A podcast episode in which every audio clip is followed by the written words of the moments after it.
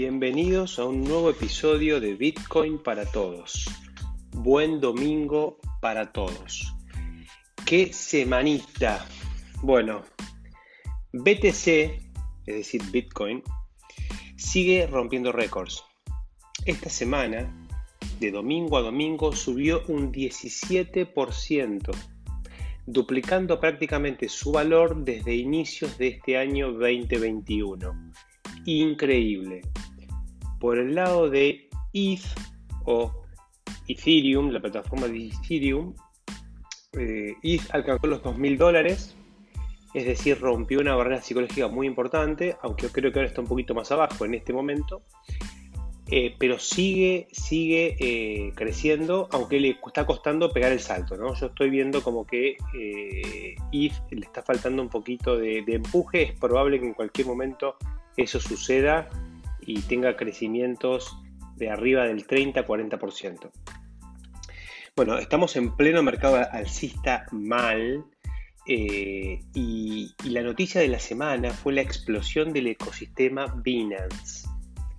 Binance es, un, eh, es una empresa que tiene varios negocios, entre ellos un exchange que a diferencia de Uniswap, el que hablamos hace unos episodios, este es un exchange centralizado, pero han armado eh, una suerte de ecosistema descentralizado al estilo Ethereum, no tan descentralizado como Ethereum, bastante más centralizado, pero que es una alternativa a Ethereum que está muy colapsado eh, y que tiene fees demasiado altos.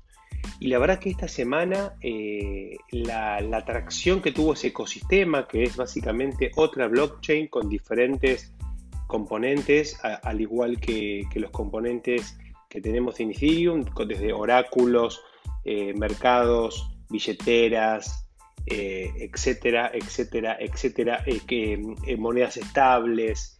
Cada uno de los proyectos que tenemos en Ethereum, o muchos de ellos, están replicados en este ecosistema y es un ecosistema que explotó la semana pasada. su moneda, que es Binance, BNB, larga, NB larga, que es una moneda que sería el equivalente a ETH, digamos, eh, creció también extraordinariamente. En las últimas semanas tuvo un, 10, un, crecimiento de 10x, pasó de, 30 dólares a 300 dólares. Bueno, toda una locura. Así que bueno, pleno bull market. Y otra cosita interesante de la semana es el meme de la semana, ¿no? El famoso Laser Ray Until 100K. Es decir, eh, es un meme vinculado con, eh, bueno, nada, con toda una puesta en escena eh, de cómo la comunidad cripto, en particular la comunidad Bitcoin, está haciendo fuerza para que Bitcoin llegue a los 100 mil dólares. Ahora debe estar en unos 57 mil, es decir, estamos muy cerquita de los 100 mil dólares los 100 mil dólares eh, están a menos de, un 100% de crecimiento. Es decir, es algo que tranquilamente puede pasar. Pero bueno, el mundo cripto es un mundo muy volátil. Mañana Bitcoin puede caer a 20 mil dólares eh, y volver con más fuerza, digamos, porque la tendencia al alza a largo plazo es, desde mi punto de vista, digamos, ineludible. Pero bueno, el corto plazo puede ser muy volátil, así que cuidado Recuerden no entrar ni en FOMO ni en FAD. Bueno, eh, vamos a continuar con el segmento de preguntas que pueden hacerme a mi Twitter, eh, que es Diego-Torres- y ahora también habilité la cuenta de Instagram de Bitcoin para todos, que es Bitcoin-para-todos- Bueno, disculpen por los enormes o tantos guiones bajos, pero no tenía otra opción para poder llamar la cuenta Bitcoin para todos. Ya estaba tomada, no sé por quién. Pero bueno, vamos a las preguntas. Carlos eh, me hizo dos preguntas por Twitter. La primera consulta de Carlos es, em, las más de 1500 criptomonedas que existen hoy, ¿comparten la misma blockchain o libro contable? Esa es la primera pregunta. Bueno, la respuesta es no. Hay, hay muchas criptomonedas de diferentes tipos. Lo que propiamente es una criptomoneda, digamos, en general cada criptomoneda tiene su propia blockchain, sus propios mineros, sus propios nodos, toda su infraestructura. Ahora bien, hay varias criptomonedas, que se llaman criptomonedas, pero que podemos llamarlos eh, tokens más que criptomonedas. Hoy vamos a hablar de algunos de ellos. Que, que sí forman parte de blockchains, eh, de blockchains, por ejemplo. Blockchain, en, la blockchain de Bitcoin existe Bitcoin, no hay otra cripto. Ahora, en la blockchain de Ethereum hay un montón de, tokens, digamos, que participan de esa misma plataforma. Ahora, después tenemos otras plataformas, como por ejemplo la, plataforma de ADA, que Cardano, EOS, Polkadot, Binance, que mencioné hace un ratito. Entonces, para que tengan una idea de esas 1500 criptomonedas, habrá unas 25, 30, 40 blockchains diferentes. Eh, y el resto son monedas que se crean sobre las mismas blockchains, o sea, sobre blockchains existentes. Espero con eso, Carlos, haber respondido tu pregunta. Y la otra pregunta que está vinculada con esta es, cuando se refiere a Ethereum, eh, en las páginas figuran dos monedas, dice él. ETH, que es ETH, ETH, y UDST, que es USD, eh, UST, que es Tether. ¿A cuál de las dos se refiere? Pregunta él. Bueno, la plataforma de Ethereum es justamente una plataforma que soporta contratos inteligentes y por lo tanto permite la creación de múltiples tokens. el token nativo propio de Ethereum es ETH, ETH. Ese es el token propio de la plataforma. Si ustedes apuestan a esa plataforma, eh, pueden comprar ese token. USDT eh, US, US eh, perdón, es UDST, o por lo menos así es como lo, está poniendo Carlos, es una moneda estable. Es una moneda que, en realidad es un token ERC20, que es un estándar de, de tokens, y es una moneda estable, representa un criptodólar, digamos, al igual que DAI, al igual que USDC, que es otro, hay varios criptodólares dando vueltas. Entonces, Ethereum incluye a ambas, Carlos, pero ETH es la criptomoneda propia de la plataforma, es como Bitcoin, y USDC es un criptodólar, es decir, es un token que representa dólares, básicamente. Así que bueno, espero haber respondido tu pregunta. Desde ya que podés repreguntar tanto desde mi Twitter, Diego-Torres- o desde el Twitter, eh, perdón, el Instagram de Bitcoin para todos. Bueno, vamos al tema del día. Hoy vamos a hablar, hace tiempo que quiero hablar de esto, pero hay un montón de temas. Hoy vamos a hablar un poco de los NFT, NFT o Non-Fungible Fungible Token o tokens no fungibles. Disculpen que lo diga de tantas maneras, pero así es como está en, las redes, ¿no? en, las, diferentes, eh, en los diferentes contenidos aparece de diferentes maneras. El NFT es la forma más tradicional de identificarlos, eh, que es la sigla de Non-Fungible Token, tokens no fungibles. Bueno, estos tokens son tokens particulares.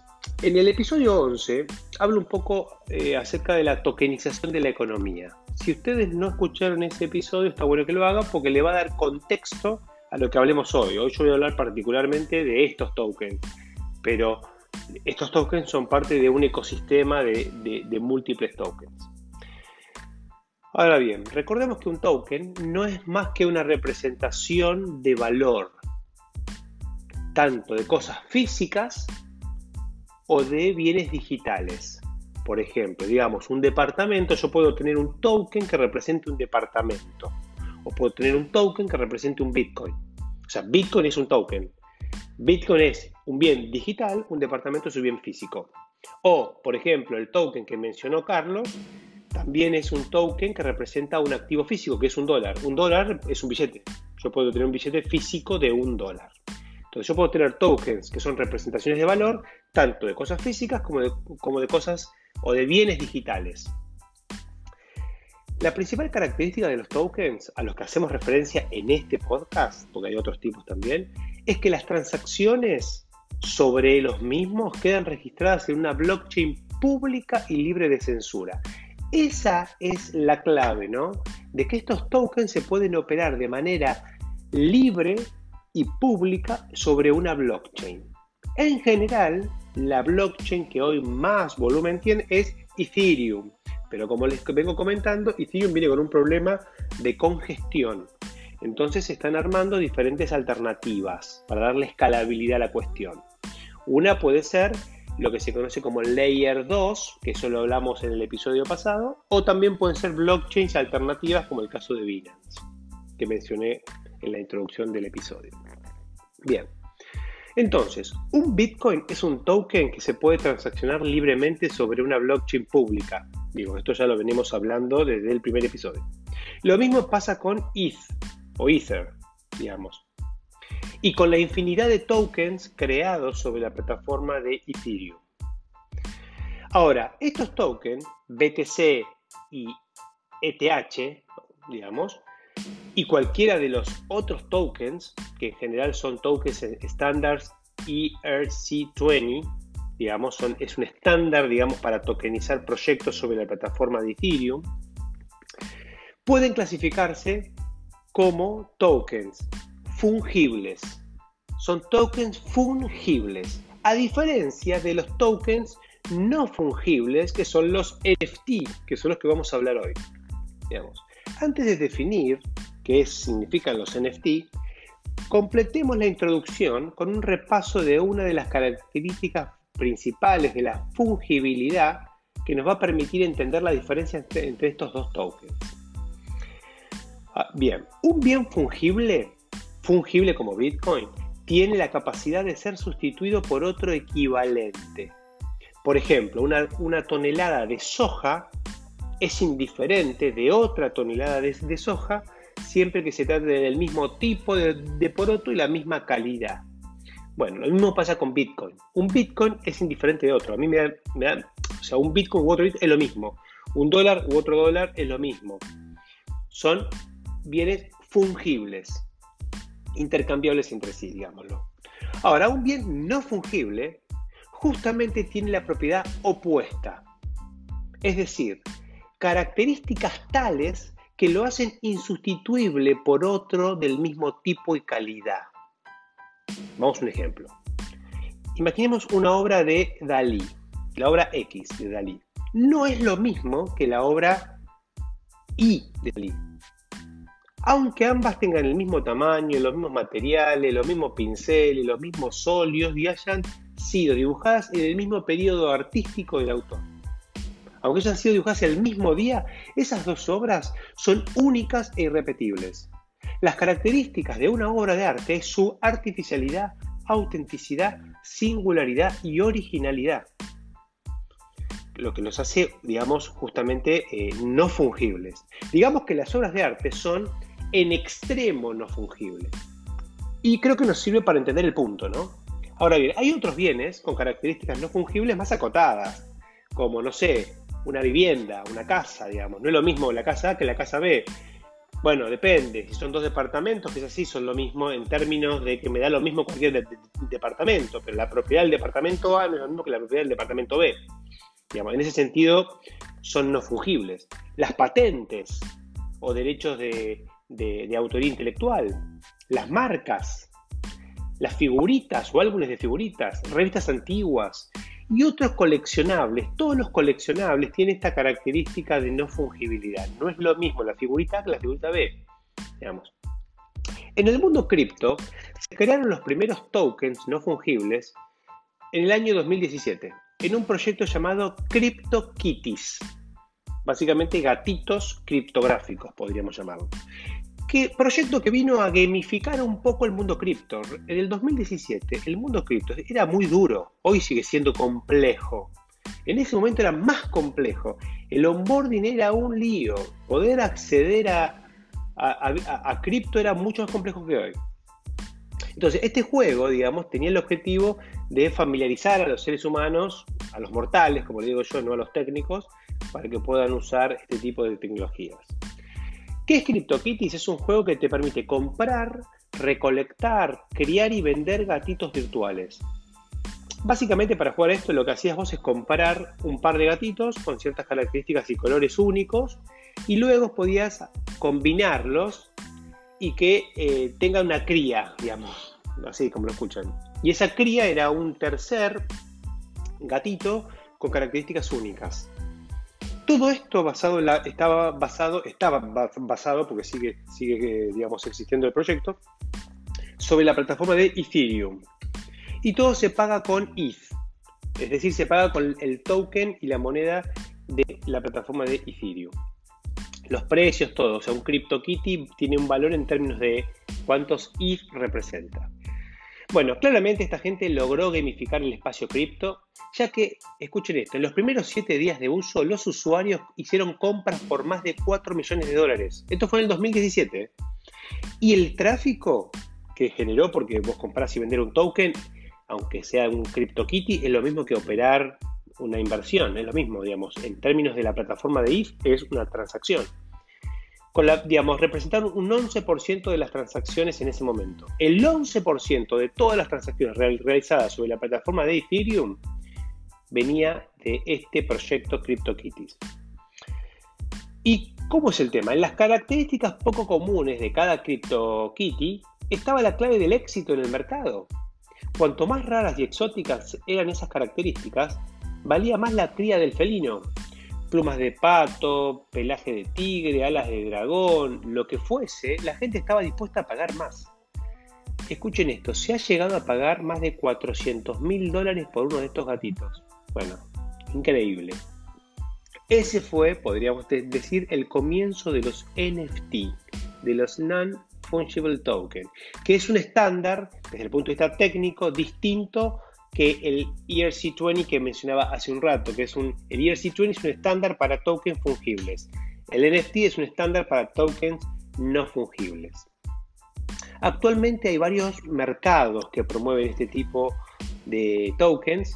Podemos encontrar uno que se llama eh, Readable o Rarible, rarible eh, o Super Rare, que sería como super raro, que, eh, digamos, donde vos podés comprar y vender piezas, podés comprar, vender y crear piezas digitales únicas.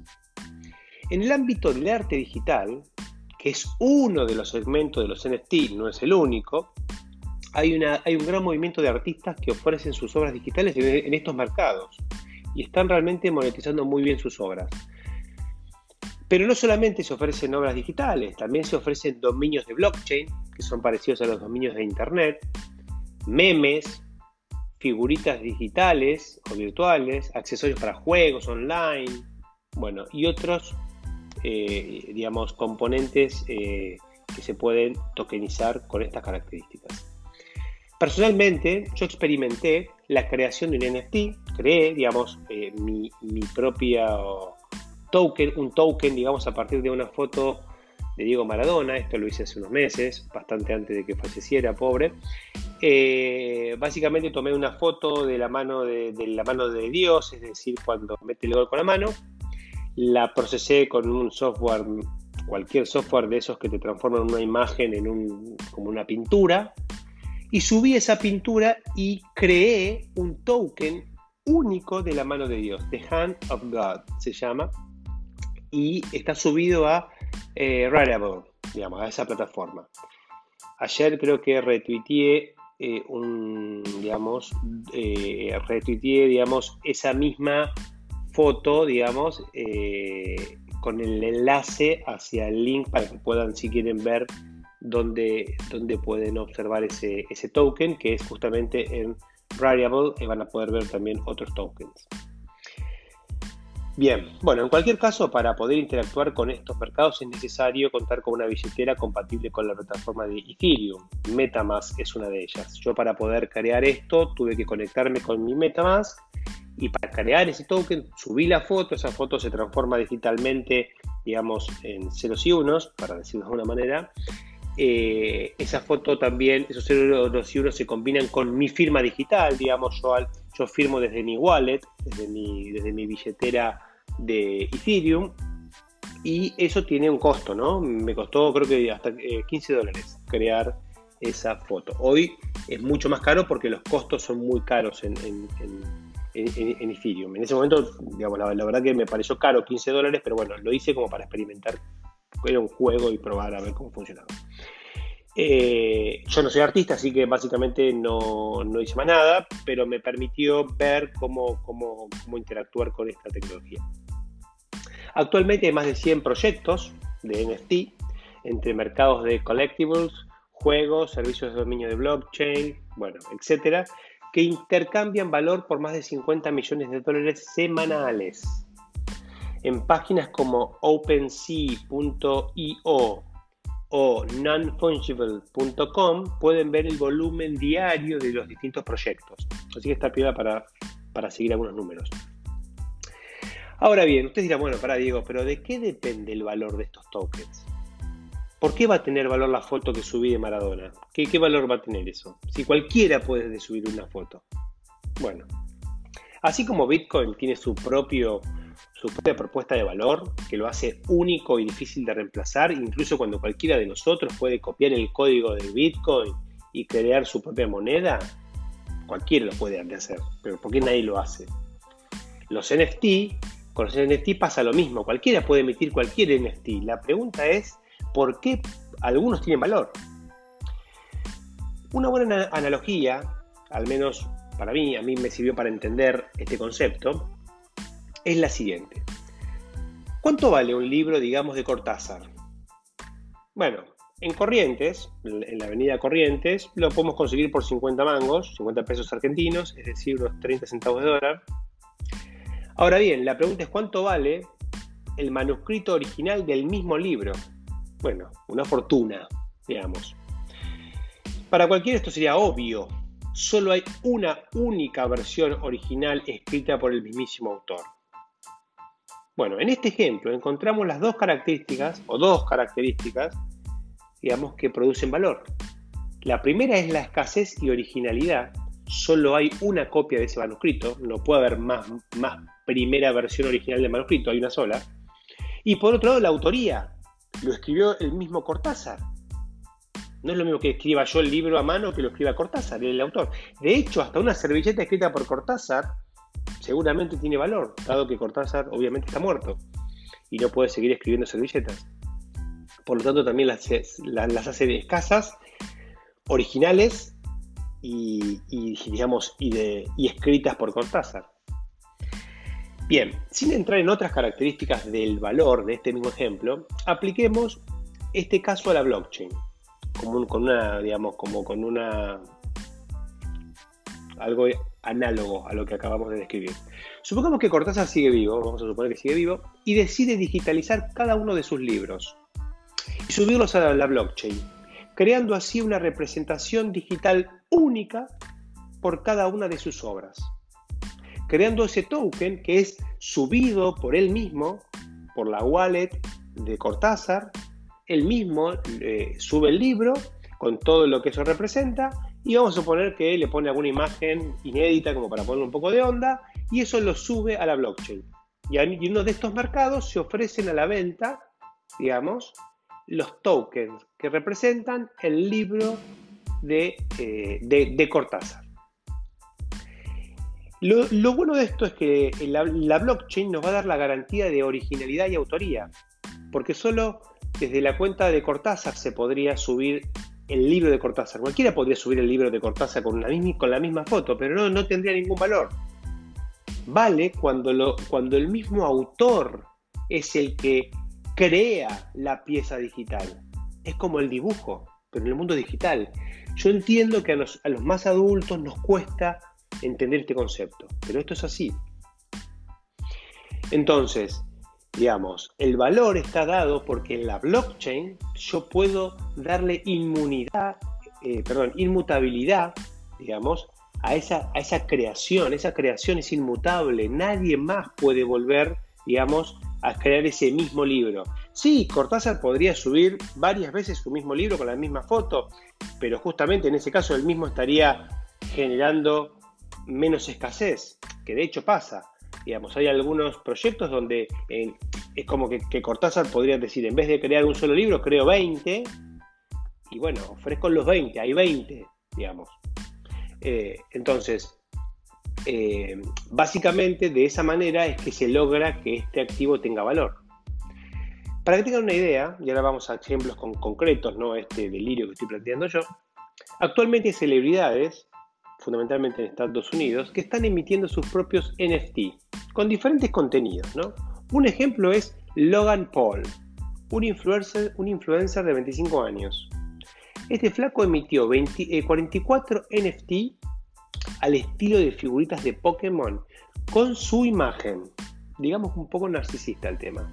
Pero lo importante es que las vendió en Bundly, que es otra de las plataformas, en 30 minutos y facturó por esos 44 NFT 1.200.000 dólares. 1.200.000 dólares. Bueno, ¿qué pasó? Sus fans salieron corriendo a comprar sus figuritas totalmente únicas e irrepetibles. Al menos es lo que se espera, ¿no? A ver, como lo veo yo, este tipo de iniciativas, sacando la yanquinidad de esto que estoy planteando, puede ser muy interesante para crear comunidad a partir de ciertas prácticas artísticas, permitiendo una mejor monetización para los artistas y también fomentando la gamificación en el onboarding a estas nuevas tecnologías, tal como lo hizo CryptoKitties. También hay muchas otras utilidades para los NFT. Acá como que me focalicé más en el ejemplo de la obra artística porque era lo más simple de, explicar, pero también sirve para juegos online o los famosos esports. Yo puedo monetizar activos que tenga en esos juegos, porque cada juego podría, eh, cada eh, activo que tenga en, en el juego podría tener su propio token y por lo tanto ser comercializado.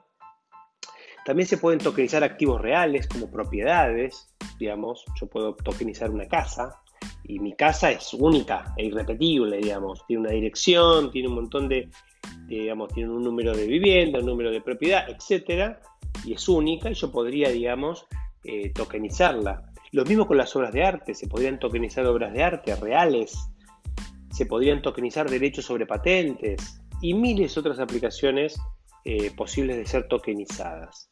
Muchos de estos activos que entender que hoy no tienen liquidez, es decir, no hay mercados secundarios para ellos.